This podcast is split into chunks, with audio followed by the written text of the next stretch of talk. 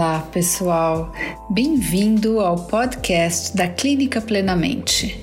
No episódio de hoje, vocês vão ter a oportunidade de escutar uma live que foi gravada por mim e pela psicóloga Cláudia Fischer, da Clínica Plenamente para discutir os desafios e os aprendizados do processo de luto.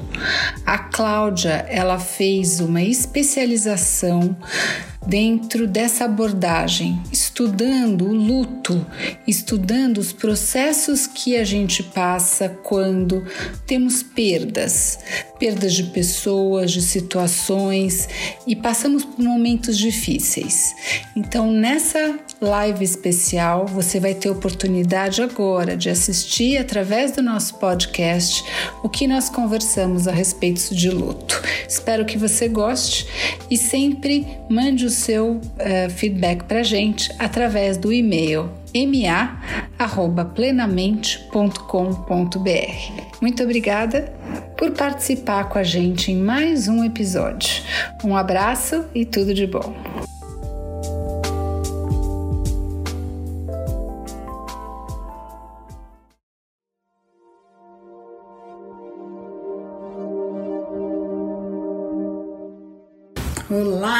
Pessoal! A Cláudia Fischer deve estar entrando aqui. Simone, tudo bom?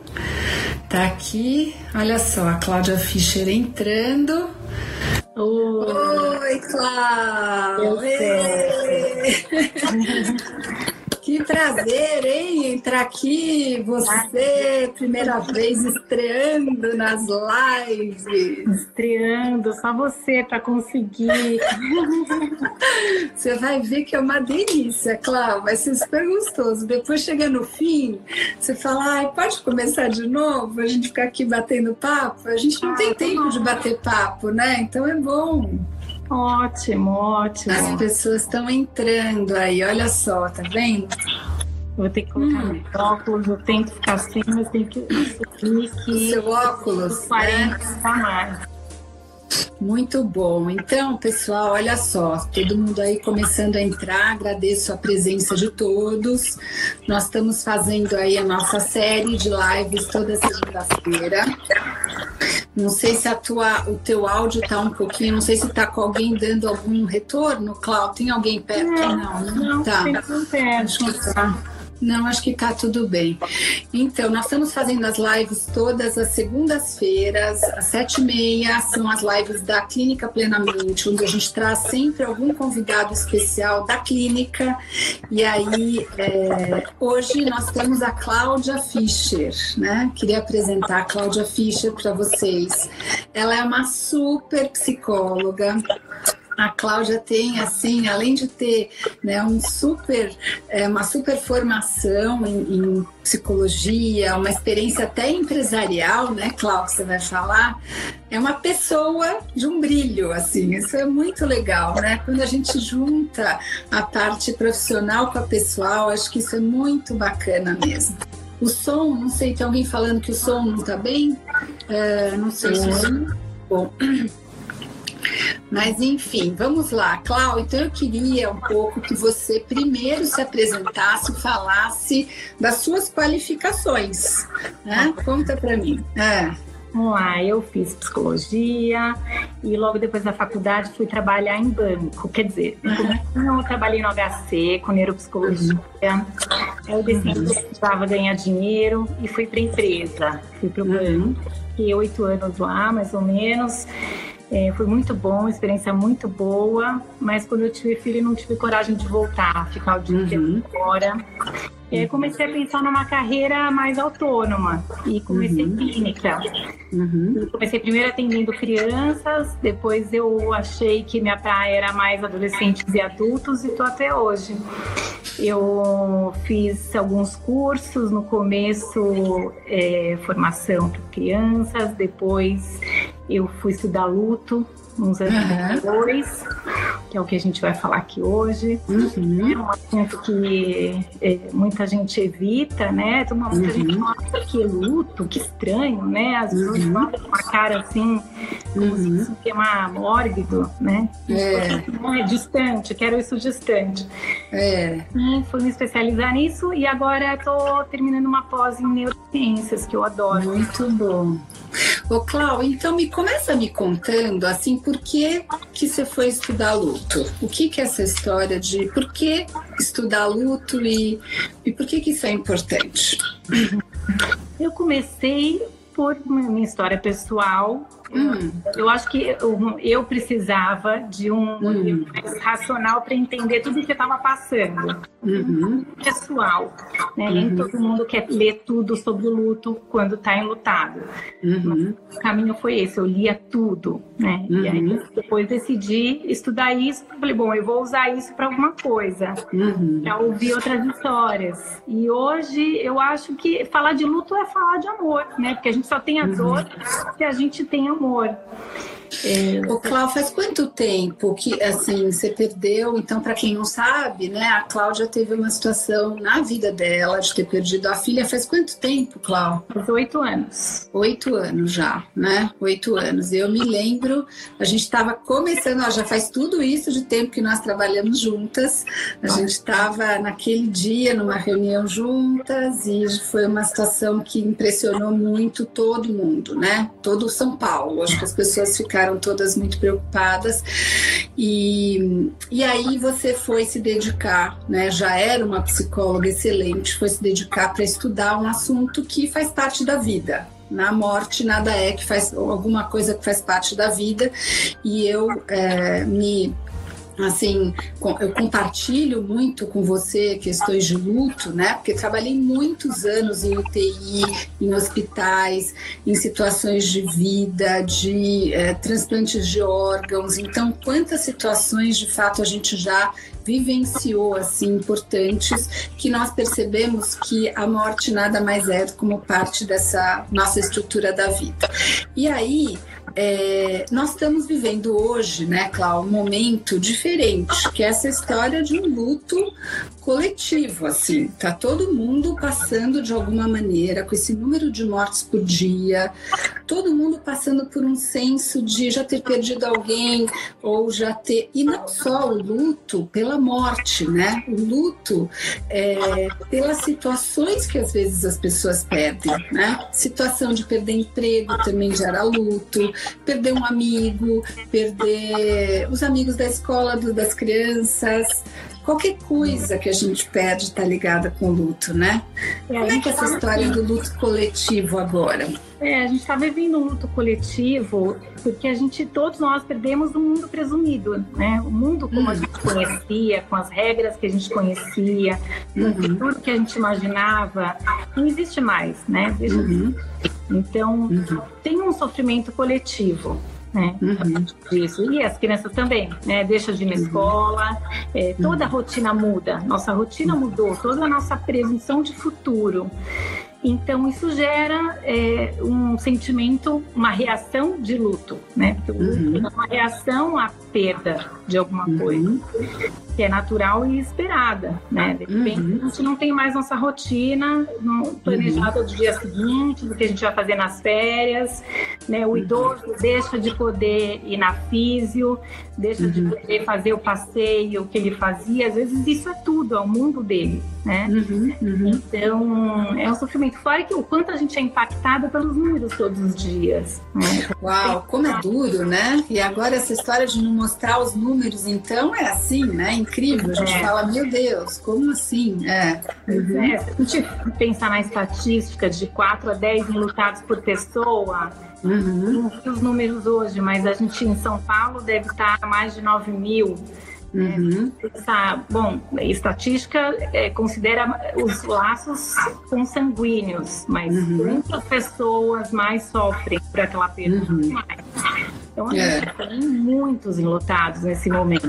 Hum. E, e, claro, tem essa história dos rituais, né? Porque as pessoas não estão podendo é, participar de velórios, de missas, de comemorações, assim, de confraternizações importantíssimas. Então, eu queria que você contasse o que, que tem de impacto, o que, que acontece quando uma pessoa não pode abraçar né, as pessoas queridas e compartilhar esse momento tão importante com outras pessoas da família ou queridos. Qual é o impacto disso? É, é um fator de risco que a gente fala, né? Principalmente uhum. porque essa a morte agora Covid, ela é uma morte traumática, né? uhum. área súbita.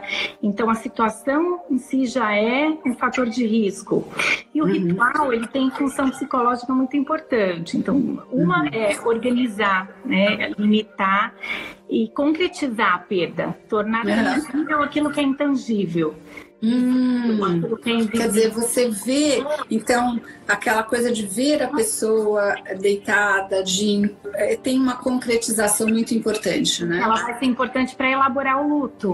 Uhum. E, por outro lado, é, compartilhar a dor, né? Essa uhum. encontrar as pessoas, saber quem era, saber que a pessoa que, que morreu é importante, era importante uhum. para tanta gente, fazer homenagem, uhum. é, socializar mesmo, né? E receber um abraço. É, isso é muito importante para o processo de luto. E não tendo isso, era um fator de risco. Pode ser que de repente o luto fique adiado, por exemplo. O luto, é, então. Conta disso da adiado. Vai acontecer muito agora, né? Uhum. luto adiado. O luto adiado, o que, que acontece? Lá na frente, às vezes, um, um problema que poderia ser enfrentado de maneira tranquila, ele uhum. cai com uma bomba, porque uhum. puxa um fio ali que estava mal elaborado. Uhum. Então, é importante a gente não tendo os rituais é, permitidos agora dessa forma, tente encontrar outras formas, fazer uhum. o que é uhum. possível. Então, tem aí, tem até um guia de, de rituais, é, ah, rituais e que tem sido feito, né? Não eu uhum. não participei de nenhum ainda, mas é uma forma, né? Uma forma de estar junto e principalmente criar rituais que sejam que, que, que façam sentido para o lotado né? E você tá vendo gente fazendo velório online, assim? Eu vi alguém falando, ir no velório e, fazer, compartilhar eu já aquele... Ouvi.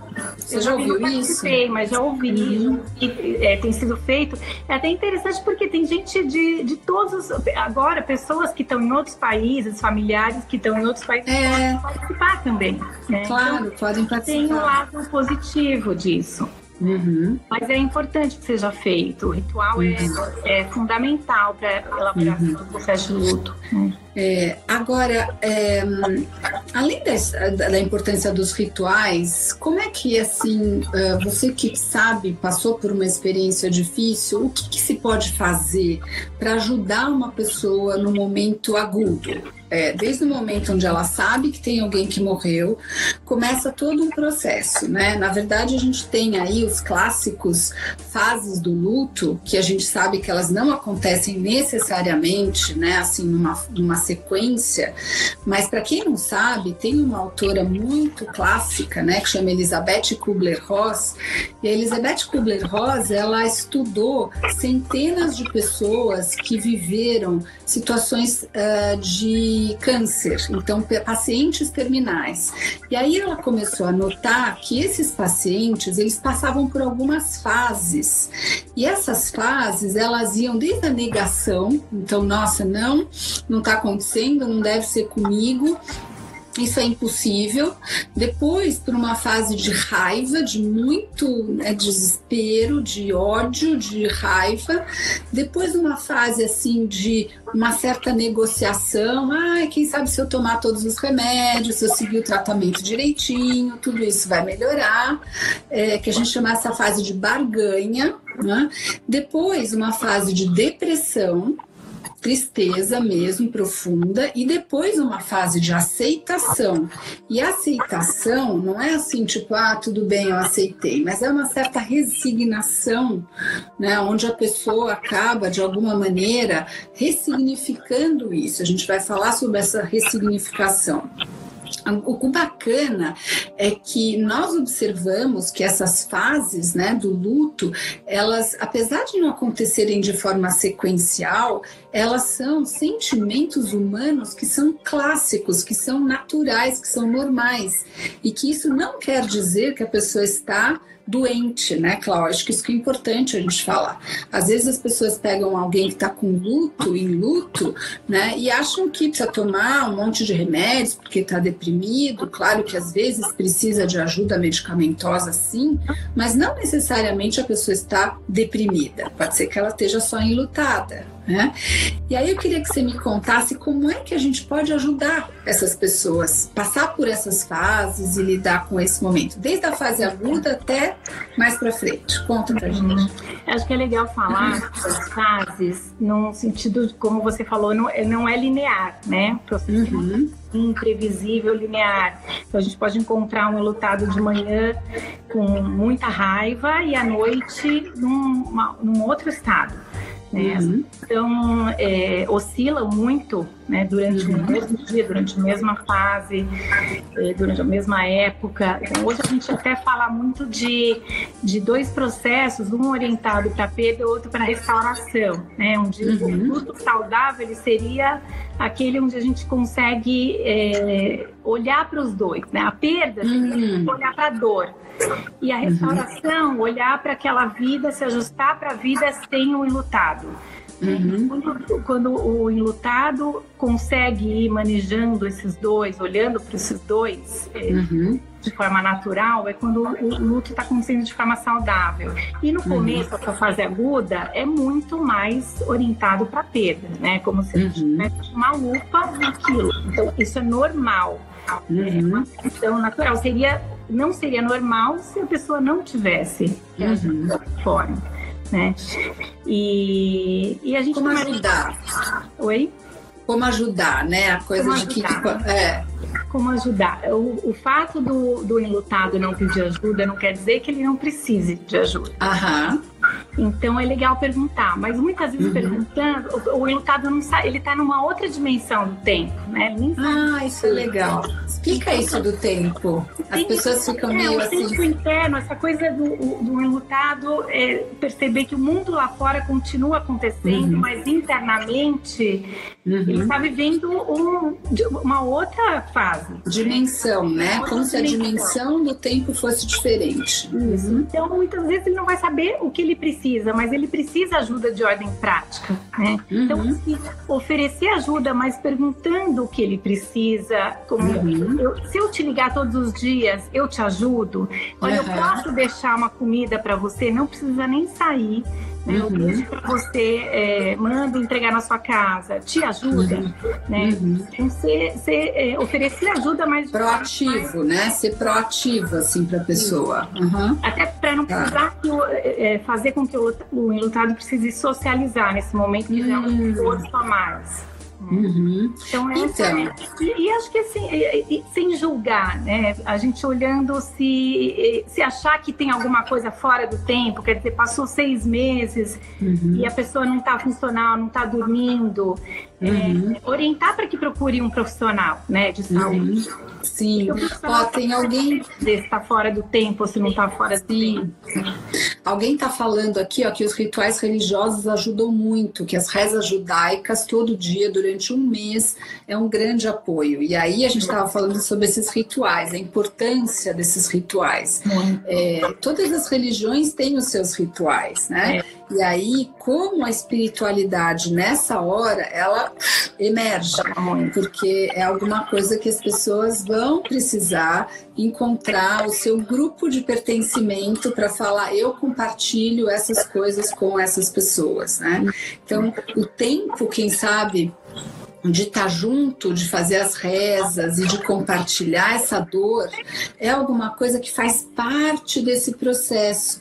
Outro dia eu vi na televisão é, essa coisa de gente que vai às vezes para o hospital de campanha e que perde é, né, um ente querido e tal, e depois a pessoa fica sem a concretização que você falou. De repente ela fica na dúvida: será que morreu, não morreu? Os acidentes que às vezes acontecem, né? De, sei lá, aviões. Eu lembro quantas vezes nós já tivemos, né, apoio a situações de crise, assim, né, Cláudio, de ter uma equipe de saúde mental. Nós participamos de algumas situações assim graves e, e, como é duro quando a pessoa não concretiza, né? Ela precisa disso. Isso é como uma fantasia, né? É como se. Será que a pessoa viajou? É como se. Eu acho que é o que está acontecendo agora na pandemia, né? Uhum. Você vive como se a pessoa estivesse só viajando, ou estivesse só distante como estava antes.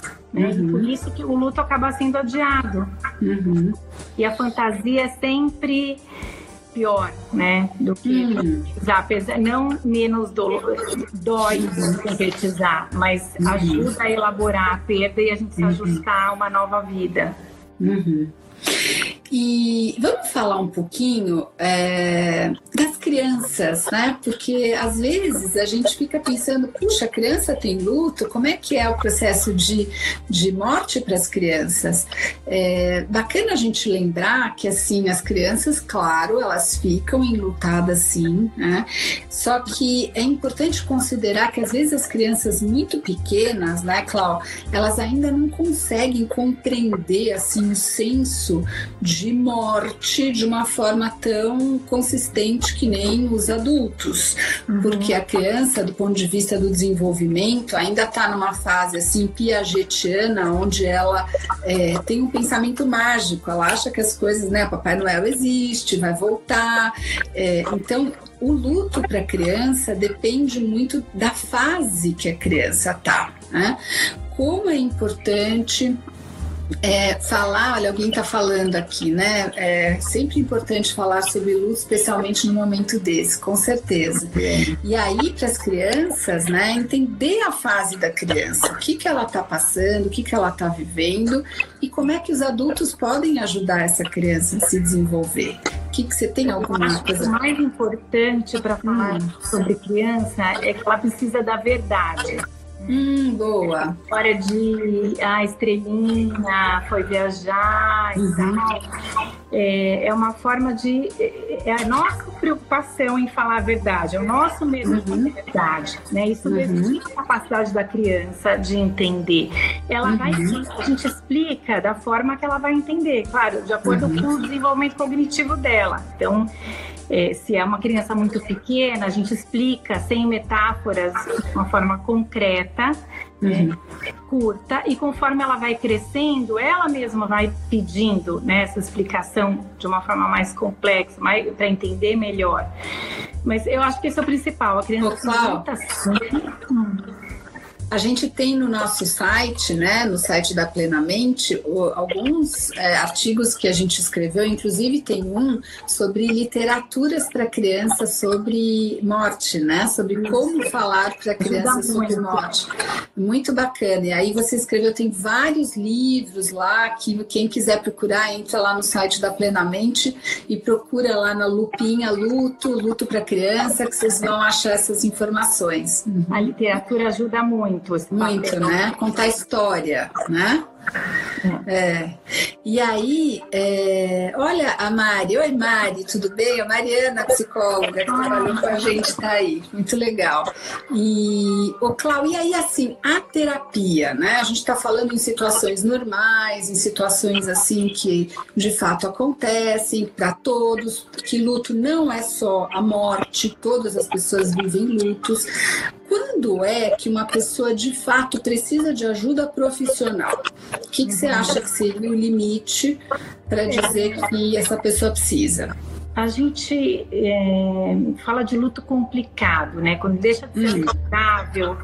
O luto crônico é uma, uma situação onde a gente indica terapia. E o luto uhum. crônico acontece é, dependendo da, da, da, circunstância da morte. Então, assim, uma morte violenta, trágica, súbita, uhum. ela uhum. É, é, um fator de risco para o luto complicado.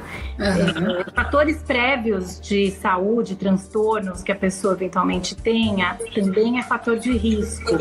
Uhum. Uhum. E se isso tem, como a gente estava falando, tem algumas dimensões para olhar, né? O tempo, a funcionalidade, uhum. a intensidade, essa, olhando essas uhum. três dimensões. Se uhum. passou né, do saudável, então o tempo, né? A, a, uhum. pergunta qual é o tempo? É difícil uhum. dizer, porque é muito individual e depende da morte também, né? Então, ó, aproveitando só, a, a, junta na pergunta da Mariana, que ela está querendo saber assim, se o luto acaba que isso é importante, assim, importante falar sobre isso. Se tem um momento onde acaba o luto, é, porque a gente sabe, né, até o próprio Freud fala que existe o luto normal e o luto patológico, no sentido de que quando a gente tem um período de luto normal, ele gira em torno, às vezes, o Freud fala de um ano. A pessoa pode estar enlutada por um ano. O luto patológico é quando ele já entra, né, numa fase característica quase de uma melancolia, onde a pessoa não consegue transformar aquela situação difícil numa experiência de vida ressignificada para ela. E ela pode entrar no luto patológico e aí precisar de ajuda, como você está falando, né?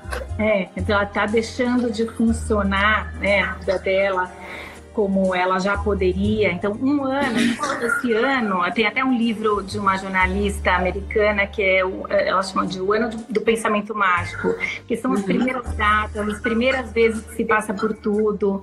Ai, Clau, isso é legal.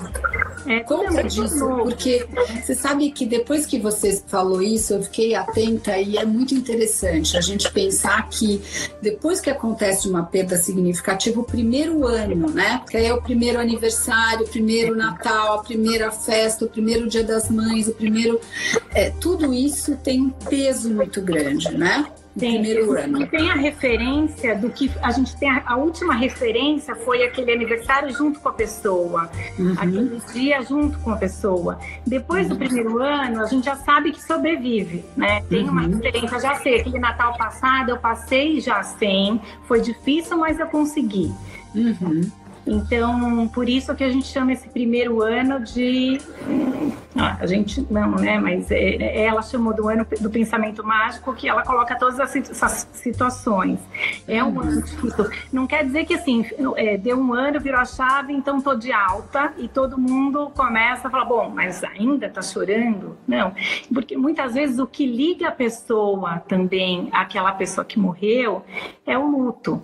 Né? Então, uhum. é muito difícil dizer, ter uma resposta, é, uma certeza absoluta do tempo. É muito depende de cada uhum. caso. Né? Pessoa... Agora, é, uma coisa eu acho bacana de ver que assim aquele luto começou a já entrar numa ressignificação importante é quando existem assim partes da, da lembrança daquela pessoa que ela passa, elas passam a ser internalizadas. Uhum. É como se, vamos dizer, é, meu pai, eu lembro do meu pai, eu penso no meu pai, de repente, à medida que o meu pai começa a viver dentro de mim, né, até num jeito de ser. Outro dia eu tirei uma foto e falei, nossa, eu tô parecida com meu pai. Você até falou da sua mãe, você falou, ah, eu também tô parecida com a minha mãe. e a gente, a gente foto parece. Não é? Quando a gente tem essas imagens, né, e até o próprio inconsciente, ele se manifesta através de linguagens, de imagens, de palavras, de sons, né? É, essas coisas assim mostram o quanto essa pessoa está dentro da gente. E aí, na medida que ela está dentro da gente, isso passa a dar uma outra dimensão. Né? A gente, de fato, passa a ressignificar esse luto. Esse luto passa a ser vivido de dentro para fora.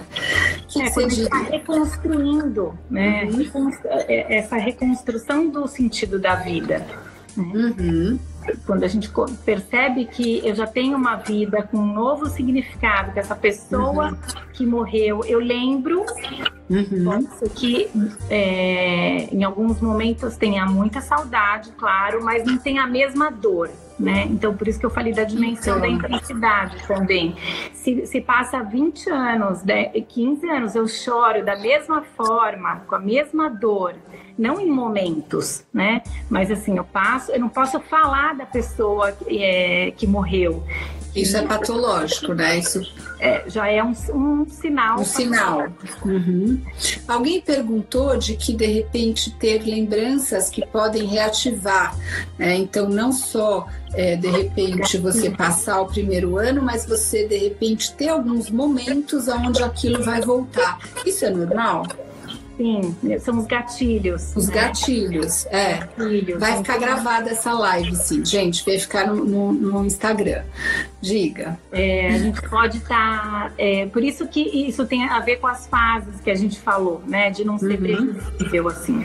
Porque de uhum. repente a gente está num dia que está bem, né? O lotado está se sentindo melhor e ele cruza a rua e se depara com um amigo do pai que morreu. Hum. É, ou vê alguma coisa, algum doce que o pai uhum. gostava. Que lembra alguma então, situação, isso né? Gatilho para uma caída. É. Uhum. O que não quer dizer, é assim, depois de um tempo, os gatilhos, você aprende a identificar esses gatilhos que te confirmam, uhum. você pode se proteger, ou já uhum. sabe pelo menos não surfar nessa onda, né? Bom, eu já uhum. sei que hoje vai ser um dia difícil, porque eu vi uhum. a amiga da minha filha que fez 12 anos e, enfim, é, e isso vai me gerar. Eu já sei, mas eu já sei lidar com isso também. É, é uma, uma, coisa que eu gosto de, de falar, de pensar pensar é que a nossa capacidade de enfrentamento uhum. é maior do que a dificuldade. Ah, legal isso. É. é legal pensar. Nossa, a dificuldade de, de todos os momentos não é maior do que a nossa capacidade de enfrentamento. Por isso, uhum. eu gosto de ouvir as histórias de luto, né? As histórias uhum. e ajudar nesse sentido, a reconstruir o sentido. Porque... Agora, Clau, é importante. Desculpa se eu estou te interrompendo. é... Ajudar a pessoa a descobrir esses recursos de enfrentamento. Né? Uhum. Agora, é, uma situação difícil, assim, que tenha sido uma, né, uma morte traumática, até como essas de Covid que a gente está tendo, é importante voltar a falar sobre essas situações, a história do que, assim, ir lá falar sobre o trauma, falar sobre a morte, falar sobre o que aconteceu, isso é alguma coisa recomendável? É importante do ponto de vista uhum. da, da, terapia cognitiva, né? A gente uhum. é, fala da exposição, né? Uhum. De sensibilização, mas tem momentos, né? Porque uhum. logo no começo, logo após uma morte traumática, um, um evento traumático, a gente pode acabar, quando fica falando muito, expõe dos detalhes, você ajuda a consolidar essa memória né, dos detalhes mais violentos e pode prejudicar. Tem, tem estudos, né? Que tem estudos. Que, é. O estresse pós-traumático, ele você contribui para um para um estresse pós-traumático, né? Então, eu acho muito importante, é, muito importante você falar sobre isso para a gente alertar as pessoas pessoas, né? Porque é, se tem essa coisa, não, fala, conta, conta os detalhes, me conta tudo o que aconteceu. Do ponto de vista assim de é, científico, a gente sabe que o nosso sistema límbico, aonde são processadas as emoções, ele está muito próximo do hipocampo, onde tem as memórias. Então, as memórias traumáticas, que seriam as memórias que estão muito carregadas de emoções, elas, quando são revividas, revividas, revividas, elas podem às vezes ficarem de fato mais fixadas. E outra coisa muito importante, né? Clau, é que algumas pessoas acham que tem que dar calmante. E aí começa a encher a pessoa de benzodiazepínico. E existem estudos que mostram que situações traumáticas não deve ser dado benzodiazepínico logo numa fase aguda, porque isso pode sim cursar com uma fixação e uma piora e aí favorecer estados de estresse pós-traumático, não é isso? Uhum, isso, no primeiro é. mês, principalmente. Mas uhum. claro que cada caso é um caso, né? Precisa ser muito bem orientado por médicos, uhum. é, remédios, né? E que sejam bem informados com relação a isso. Essa Sim. coisa de contar também, às vezes a pessoa tem necessidade, né, de refazer uhum. aquela história. Se ela estiver num num ambiente, num contexto de segurança para ela, com um profissional, é, uhum. é, diferente, né? De um ami de amigos saírem perguntando e pedir para contar e escrever, uhum. né? Pessoas desavisadas que podem acabar contribuindo. Depois, sim, depois tem formas de fazer, né? De ajudar Quais seriam? a contar. Então, uma uhum. das formas é, é a técnica do MDR, que é a gente trabalha Conta. com o estresse pós-traumático. É, a pessoa, ela pode, assim, foi descoberto que a Nancy Shapiro, uhum. ela descobriu que quando a uhum. gente pensa no evento traumático, ao mesmo tempo que faz um movimento dos olhos no sono, porque durante o sono a gente hum. reprocessa tudo, né? E se a gente uhum. simular esse movimento dos olhos enquanto pensa no evento. Ó, vou mostrar assim, ó. Isso né? Reprocessa, é como se, se o trauma fizesse um nó né, no cérebro e nesse momento do reprocessamento a gente vai ajudar a desfazer esse nó. Né? Então, isso é bacana porque tem a ver com a estimulação interhemisférica, né? Na hora que você tem uma situação traumática, você tem uma tendência a fazer uma fixação daquela memória no cérebro.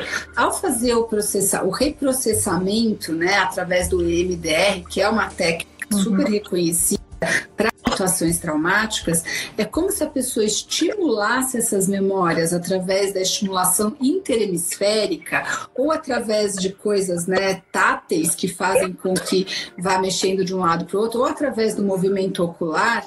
Sabe-se que isso, assim, é, não é que a gente esquece, mas eu já fiz MDR, né? Sensacional com a Natália, super recomendo. E eu diria que é, as coisas parecem que ficam mais leves, né? Quando você tem uma situação traumática, não pega tanto, né, Cláudia? Você lembra da trauma, lógico, né? Não tem como, tem situações que não tem como não lembrar sem dor, mas você uhum. não precisa lembrar sentindo a mesma dor que, que você sentiu naquele momento. Né? Uhum. Essa é a questão. É você responder aquilo de forma propor adequada, proporcional àquela à situação, ao momento. Uhum. Né? Então, ajuda muito. muito é, né? é uma, uma, estimulação dos dois hemisférios ao mesmo tempo, né? Para que isso uhum. aconteça. E pode ser mesmo da, da, a luzinha, esse movimento que, que estimula esse movimento dos olhos, ou uma forma tática, uhum. que fica vibrando de um lado para o uhum. outro, ao mesmo tempo que a gente pensa. Enfim, essa é uma das técnicas, né? Tem outras. É, olha, duas perguntas boas. Olha, a Paula está perguntando se após um luto de uma pessoa, de uma, após o luto de uma morte traumática, se é normal viver com medo de perder mais alguém. Né? O que, que é o medo que acompanha o luto? E depois uma outra pergunta da Mônica que estava ali atrás era se dá para se preparar para o luto se existe algum tipo de preparo. Então, é, vamos discutir essas duas coisas. Eu tenho algumas ideias também, mas pode começar a falar é normal, né? Um trauma, ele, ele deixa essa sequela. É diferente de uma pessoa que não viveu uma perda traumática e vive, e, e, e vive a vida como se tivesse o controle das situações, como se nada estivesse acontecendo, né? Uhum. É, eu falo, uma, uma, mãe que perdeu um filho e se preocupar de forma mais exagerada com outros acidentes, é normal, é uma sequela, né? Uhum. É, agora, se isso paralisa, aí eu acho que vale a pena uma, uma orientação, terapia, né? Para entender é. melhor como que ficou elaborado esse trauma. Porque se a Porque gente o medo, né? também, né, uhum. vive em alerta, com muito medo, isso também não é, é adequado. Né? Saudável, né? né? Porque é o medo, é o medo, né, pessoal, ele é um sinal de alerta que prepara a gente para situações de estresse. Então, se a gente também não tem medo nenhum, é, a gente se expõe a situações muito, muito graves. Então, o medo, ele é importante. Mas quando medo, como a Cláudia falou, começa a paralisar, ele faz com que tenha hiperreações, hiperreatividades. E aí a pessoa tem umas lentes distorcidas. Ela vai enxergar, às vezes, tudo como uma situação muito é, desafiadora. Como se ela imaginasse que agora ou todo mundo vai morrer à minha volta, ou estou em perigo o tempo inteiro. Não, né? Não. Agora, quando a gente fala em se preparar, eu diria, né, gostaria de ouvir tua opinião, que a gente se prepara sim, à medida que a gente considera que a morte é uma parte da vida e que sim, todos nós vamos ter várias mortes, várias perdas, várias situações traumáticas. E aí, acho que deu uma travadinha, uhum. né? É, então, assim, se preparar é entrar em contato com seus sentimentos, saber que de fato pode ser que você vá ter esse momento meio atemporal depois e que tudo bem passar por uma fase de luto e que chega uma hora que as coisas vão melhorar, as coisas vão passar, né? A dor vai passar e você vai ter um ressignificado. Conta, Cláudia. Se preparar, se preparar não quer dizer não, é, não ter dor, né? Uhum. É acreditar na própria capacidade de enfrentar. Quer dizer, uhum. eu sei que isso vai acontecer. E eu acredito que eu vou enfrentar se acontecer. Uhum. Acho que essa é a preparação, é, é, você reconhecer os recursos que você tem de enfrentamento da vida, uhum. Porque lidar com a morte é lidar com a vida. Uhum. Né? A gente tem perdas o tempo todo, a gente não pensa nisso, né? Mas uhum. ações, as escolhas, né? Todas as uhum. escolhas a gente está perdendo alguma coisa.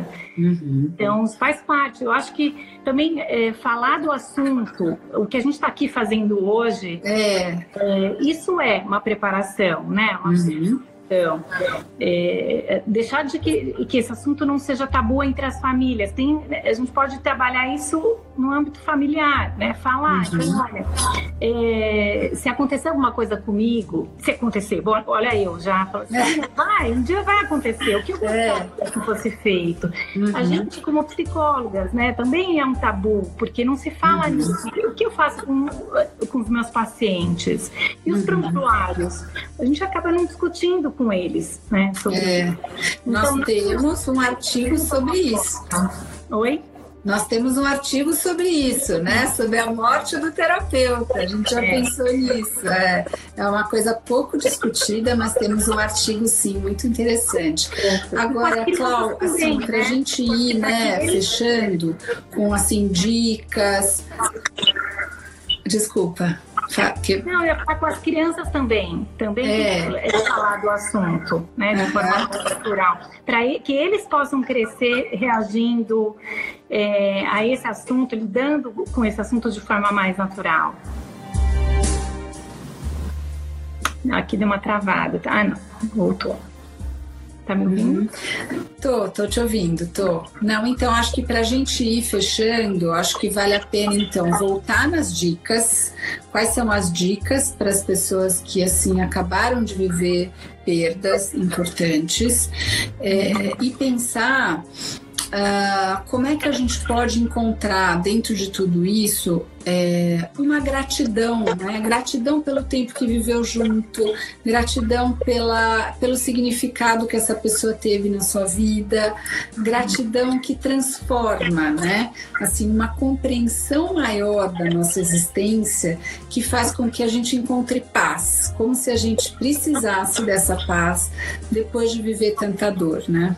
Uhum. Mas volta nas dicas, Clau, é, para a gente finalizar assim que, que podemos fazer de imediato e o que, que uma pessoa pode depois precisar mais para frente?